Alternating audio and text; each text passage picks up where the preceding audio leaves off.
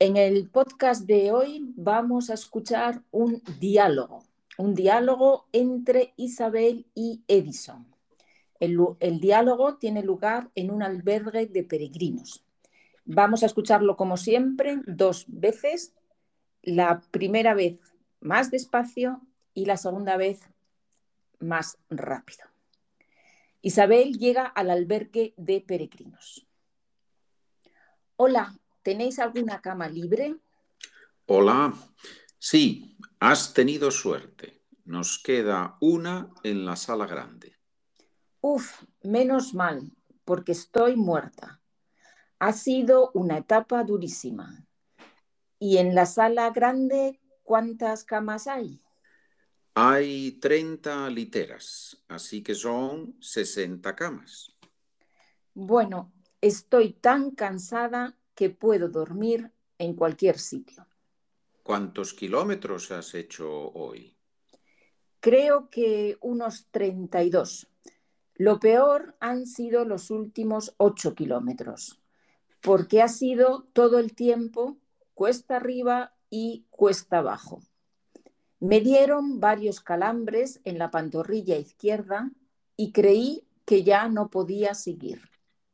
Menos mal que pasó una pareja con la que había coincidido en otro albergue y ella me dio unos masajes en la pierna que fueron mano de santo. ¿Estás haciendo el camino sola? Sí, pensaba hacerlo con mi mejor amiga. Lo habíamos planeado todo desde hacía varios meses y nos hacía mucha ilusión hacerlo juntas. Pero de repente su madre empezó a encontrarse mal, le hicieron varias pruebas y descubrieron que tenía cáncer de pulmón en un estadio muy avanzado. Al principio pensamos en aplazarlo, porque claro, mi amiga quería pasar tiempo con su madre y ayudarla. Pero como yo ya había pedido vacaciones en el trabajo y no podía hacer nada por su madre, decidí ponerme en camino, yo sola. Y aquí estoy. Por cierto, mi nombre es Isabel. Hola Isabel, yo soy Edison, hospitalero y encantado de ayudarte en todo que pueda. Ah, hospitalero. O sea, que conoces bien el camino. La primera vez que lo hice fue en el año 2008 y a partir de ahí no he parado. Dos veces el camino francés, una vez el camino de la costa y el camino portugués y el próximo año tengo planeado recorrer el camino primitivo de Oviedo a Santiago. Y ahora también hospitalero. Sí, desde el año 2017. Es una manera de devolver todo lo que el camino me ha dado y además me encanta estar en contacto con los peregrinos, conocer sus historias y darles algunos consejos si es que los necesitan. También me sirve para mantener mi nivel de español. Pero si hablas perfectamente, pareces nativo. No, no, soy, soy americano, pero a mi padre lo trasladaron a Madrid cuando yo tenía tres años y vivimos doce años en España. Así que yo aprendí la lengua de niño y por eso no se me nota mucho el acento extranjero. Bueno, Isabel, si me acompañas, te enseño la sala donde vas a dormir y te explico un poco dónde está todo. Estupendo. Estoy deseando quitarme las botas y darme una ducha. Muy bien, vamos a hacer la segunda lectura, esta vez a velocidad normal. Hola, ¿tenéis alguna cama libre? Hola, sí, has tenido suerte. Nos queda una en la sala grande. Uf, menos mal, porque estoy muerta. Ha sido una etapa durísima. ¿Y en la sala grande cuántas camas hay? Hay 30 literas, así que son 60 camas. Bueno, estoy tan cansada que puedo dormir en cualquier sitio. ¿Cuántos kilómetros has hecho hoy? Creo que unos 32. Lo peor han sido los últimos ocho kilómetros, porque ha sido todo el tiempo cuesta arriba y cuesta abajo. Me dieron varios calambres en la pantorrilla izquierda y creí que ya no podía seguir. Menos mal que pasó una pareja con la que había coincidido en otro albergue y ella me dio unos masajes en la pierna que fueron mano de santo. ¿Estás haciendo el camino sola? Sí, pensaba hacerlo con mi mejor amiga.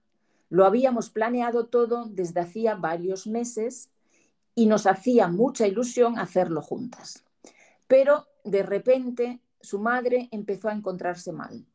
Le hicieron varias pruebas y descubrieron que tenía cáncer de pulmón en un estadio muy avanzado.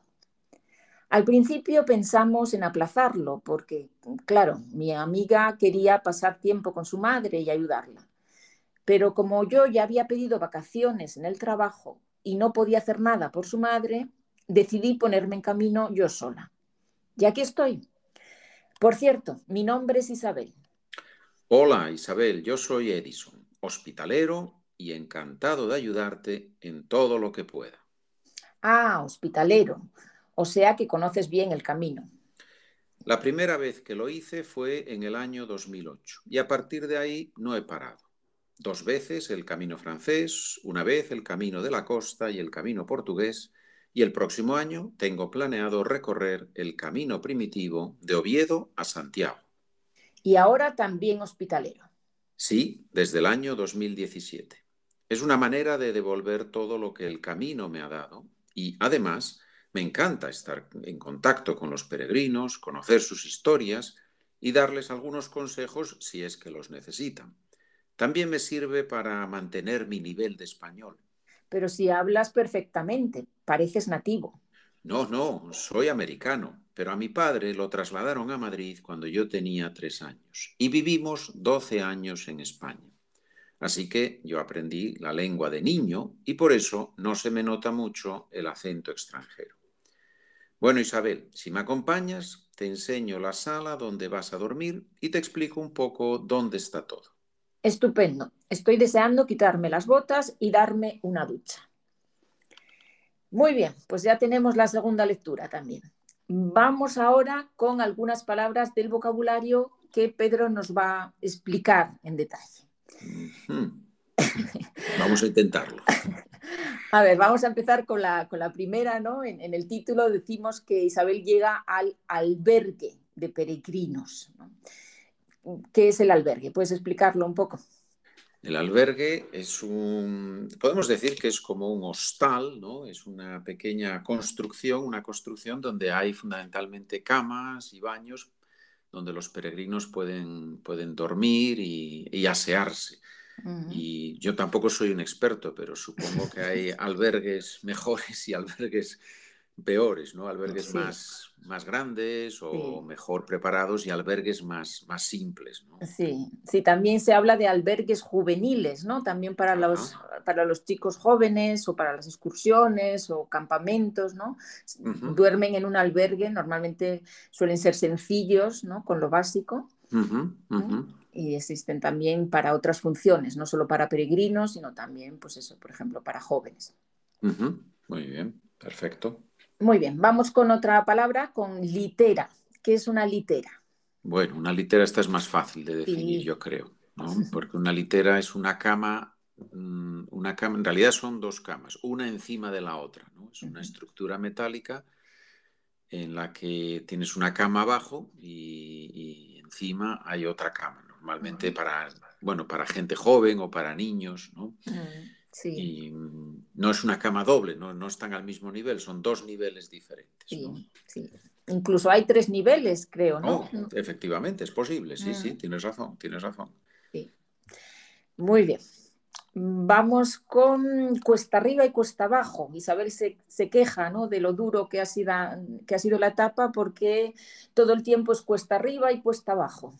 Efectivamente, sí. Esa es cuando uno, bueno, en general, cuesta arriba, obviamente, es cuando uno tiene que subir, ¿no? Cuando uno tiene que ascender y cuesta abajo es cuando lo contrario, cuando uno baja, cuando uno desciende.